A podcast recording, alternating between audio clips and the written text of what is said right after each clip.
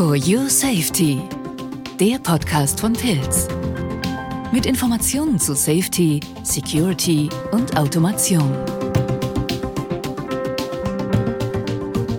Herzlich willkommen zu einer neuen Folge der Pilz Podcast Serie Industrie 4.0. Mein Name Judith Kneiding. Heute werden wir etwas tiefer in die Technik gehen. Wir beleuchten, warum Cloud-Robotik einen enormen Fortschritt für die Industrie 4.0 bedeutet und warum die Vernetzung der Schlüssel dafür ist. Wie gesagt, dafür gehen wir tiefer in die Technologie und als Gast heute bei mir Christian Henkel. Ich freue mich sehr, dass Christian heute da ist. Zum einen, wir arbeiten seit über einem Jahr gemeinsam in einem Scrum-Team zusammen. Er als Softwareentwickler, ich als Scrum Master. Aber was mich dazu bewegt hat, Christian heute einzuladen, ist, er schreibt nebenher seine Doktorarbeit zu diesem Thema Cloud Robotik in der Navigation. Und die erste Frage, die mir dazu einfällt, Christian, ist, warum schreibt man seine Doktorarbeit zum Thema Industrie 4.0? Kannst du das bitte beantworten und dich auch noch etwas besser vorstellen? Ja, äh, hallo Judith. Freut mich sehr, dass ich heute hier äh, über mein Thema sprechen darf. Man, man, redet ja immer gerne so über seine eigenen äh, Projekte. Und genau, mein Projekt, äh, das ich so in mein Hobby ist meine Promotion zurzeit. Und ja, ich kann vielleicht ein bisschen was sagen, warum ich oder wie ich auf die Idee gekommen bin, so in diesem Bereich zu gehen.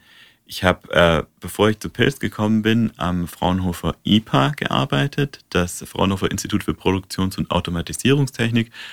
Ähm, und da war ich in einer Abteilung, die sich wirklich relativ zentral mit diesem Thema Industrie 4.0 beschäftigt hat. Aber ähm, bevor ich zum IPA gekommen bin, habe ich Mechatronik in Stuttgart studiert und habe schon damals viel in der Robotik gearbeitet. Also ich habe eigentlich so als Student viele Arbeiten im Bereich von der Robotik gemacht und es ist ja bei Mechatronik auch ein naheliegendes Thema. Und als ich dann, wie gesagt, beim IPA war als Mitarbeiter, habe ich, liegt es nahe, eine Promotion zu machen und eine Promotion zu beginnen und ich habe mir dann halt überlegt, wie kann ich das jetzt verbinden, diese Industrie 4.0 in meiner Abteilung mit der Robotik, die ich ein Stück weit als, als Hintergrund und ein Stück weit vorher schon gemacht habe und die mich auch vorher schon fasziniert hat.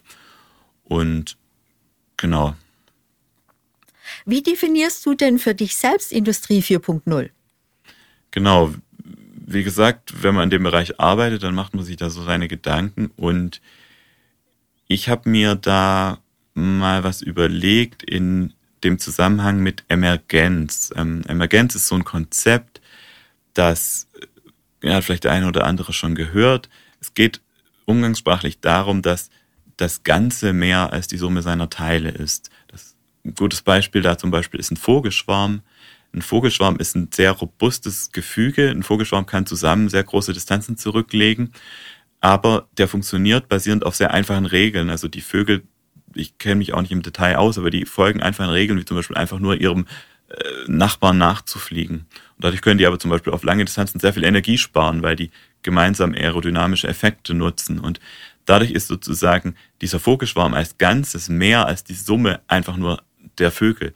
Es ist nicht, nicht einfach so, dass es einfach nur viele Vögel sind, sondern der Schwarm als Ganzes ist ein neues System. Und ich glaube, Industrie 4.0 muss auch wie ein Vogelschwarm sein. Industrie 4.0 muss so, eine, so einen emergenten Effekt hervorrufen. Dadurch, dass ich die einzelnen Komponenten in der Produktion vernetze, muss was entstehen, was davor nicht durch die einzelnen Komponenten schon möglich war. Und natürlich wird heutzutage auf viele Sachen Industrie 4.0 draufgeschrieben, sei es aus Marketinggründen oder aus anderen Gründen. Aber wenn es wirklich, sage ich mal, einen Sinn hat, Industrie 4.0 zu machen, dann muss da so ein emergenter Effekt entstehen. Es muss irgendwas entstehen, was vorher mit den einzelnen Komponenten ohne die Vernetzung nicht möglich war. Ein interessanter Ansatz. Industrie 4.0 mit der, äh, mit der Natur zu vergleichen, finde ich richtig spannend. Toll. Äh, aber welche Problemstellungen behandelst du in deiner Doktorarbeit oder löst du sogar? Genau, also konkret bei mir geht es um fahrerlose Transportsysteme. Ähm, und zwar nicht nur das einzelne Fahrzeug, sondern ein ganzes System von diesen Fahrzeugen. Ich glaube, man erkennt so ein bisschen ein Thema hier. Ähm, ich schaue mir ein System an, wo zum Beispiel in der Produktion ähm, fahrerlose Transportsysteme, die kann man sich vorstellen wie zum Beispiel einen Gabelstapler, der aber keinen Fahrer hat, sondern einfach von selber zu seinem Ziel findet. Und ähm, ich schaue mir, wie gesagt, ein ganzes System von mehreren solchen Fahrzeugen an. Und was ich mir dann anschaue, sind zwei Problemstellungen. Zum einen die Problemstellung, wenn ich jetzt einen Fahrauftrag für dieses Fahrzeug habe. Also ich habe ja eine Fertigung, irgendeine übergeordnete Steuerung, die vorgibt, wann das Fahrzeug wo zu sein hat, also wann der Gabelstapler was wo abholen muss. Zum einen schaue ich mir an, wie werden diese Aufträge eigentlich auf die Fahrzeuge zugewiesen, weil es ist ja auch nicht trivial, welches Fahrzeug, wenn ich jetzt zehn Fahrzeuge habe, welches nimmt diesen Auftrag. Und das zweite Problem, was ich mir in Kombination damit auch anschaue, ist auch, ähm, wie navigieren diese Fahrzeuge gemeinsam. Also die, wie gesagt, ein Stück weit ist es außen vor, dass ein Fahrzeug äh, sein Ziel findet. Aber wenn ich jetzt mehrere dieser Fahrzeuge betreibe, dann muss ich auch sicherstellen, dass die sich nicht im Weg rumstehen, dass die nicht beispielsweise sich gegenseitig ähm, in, ihrem, in ihrem Weg behindern, äh, dass die nicht kollidieren im Ernstfall. Das ist so ein Stück weit die Grundproblemstellung meiner Arbeit. Mhm. Ja, und wie löst du diese Probleme? Genau, also so die erste Kernidee, die ich hatte, war wirklich diese Probleme zu verbinden, die zwei Probleme. Also das erste Problem, das nennt sich dann Multi-Agent Task Allocation. Also ich weise die Aufträge, die Tasks, in dem Fall Transportaufträge, den Fahrzeugen zu. Und das zweite Problem heißt Multi-Agent Pathfinding, also Multi-Agenten Pfadplanung. Ich, jeder Agent muss seinen Pfad finden und das Ganze am besten so, dass sie sich äh, nicht kollidieren. Und wie gesagt, ich, ich löse die beiden Probleme zusammen, denn das kann man sich relativ einfach vorstellen. Welches Fahrzeug welchen Auftrag annimmt, hat ja einen fundamentalen Einfluss darauf, ob die nachher sich überhaupt begegnen zum Beispiel. Und dadurch macht es eben rechentechnisch durchaus Sinn, die beiden Probleme kombiniert zu lösen. Der Informatiker weiß jetzt aber schon, dass diese Probleme sehr schwer sind und Probleme in der Informatik werden klassifiziert oder werden dann als schwer bezeichnet anhand von dem, wie die skalieren. Das geht jetzt relativ äh, tief rein, aber ich glaube, das ist ganz interessant. Also ich fände es gut, wenn du doch noch tiefer in die Technik gehst. Mhm. Mhm. Genau, und wie gesagt, diese Probleme sind sehr schwer und der Informatiker sagt, die Probleme sind schwer, wenn sie schlecht skalieren. Was bedeutet das mit diesem Skalieren? Ähm, wenn ich zum Beispiel mal angenommen, ich hätte ein Fahrzeug und ich könnte dann in einer gewissen Rechenzeit lösen, wie das eine Fahrzeug das äh, Problem löst, dann wäre es ja gut, wenn ich zum Beispiel zwei Fahrzeuge halt hätte, dann wäre das ideal, wenn es zum Beispiel die gleiche Rechenzeit in Anspruch nimmt. Das wäre für einen Produktionsablauf eigentlich sogar sehr gut.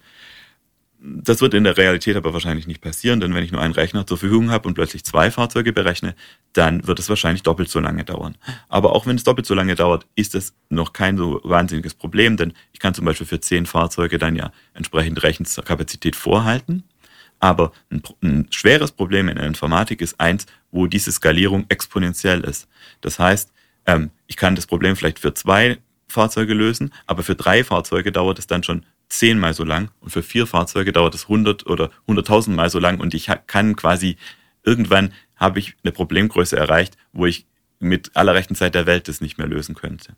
Und das ist natürlich in der Produktion zum Beispiel ein großes Problem, denn wenn ich jetzt keine Ahnung, ein System habe, das mit vier Fahrzeugen funktioniert, dann will ich in der Lage sein, da immer auch noch zwei weitere Fahrzeuge hinzuzufügen, ohne mir jetzt über diese Rechenkapazitäten Gedanken zu machen. Das war jetzt ein gutes Beispiel in der Produktion, weil das war jetzt alles sehr theoretisch. Wie sieht es denn in der Praxis aus, diese Lösung?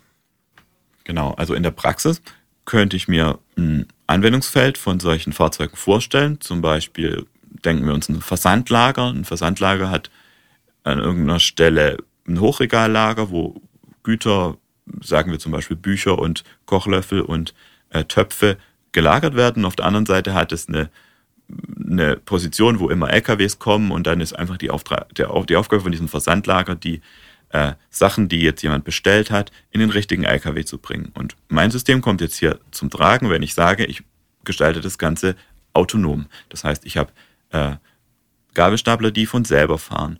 Und ich muss jetzt eben sicherstellen, wenn so ein LKW reinkommt, dann hat er zum Beispiel äh, die Bestellung für Frau Meier dann braucht Frau Meier eben dieses Buch und noch ein anderes Buch und von mir aus noch einen Kochlöffel.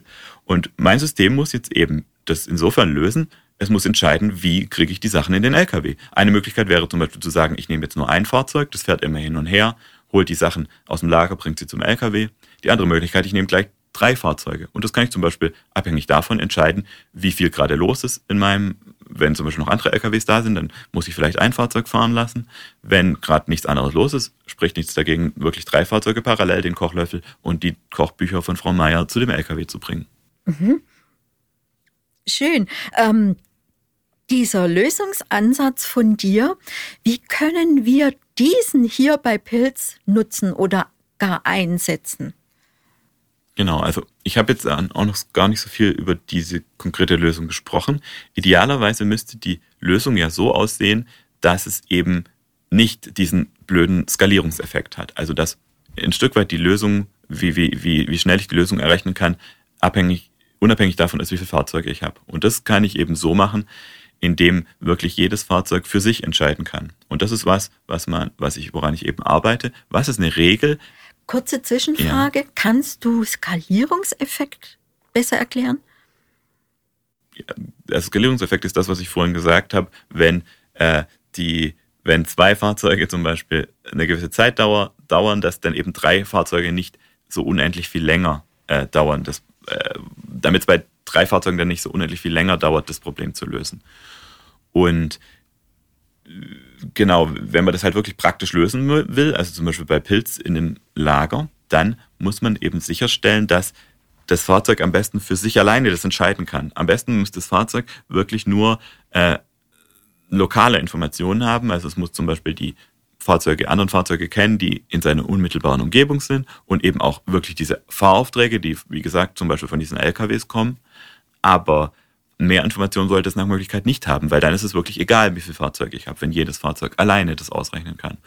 Und das ist jetzt eben ein Lösungsansatz, eine Regel zu finden, wie ein Fahrzeug alleine entscheiden kann, ähm, welchen Auftrag es annimmt, wo es langfährt, wie es mit anderen Fahrzeugen redet. Und dann kann man zum Beispiel wirklich ähm, in so einem Lager das dann äh, umsetzen.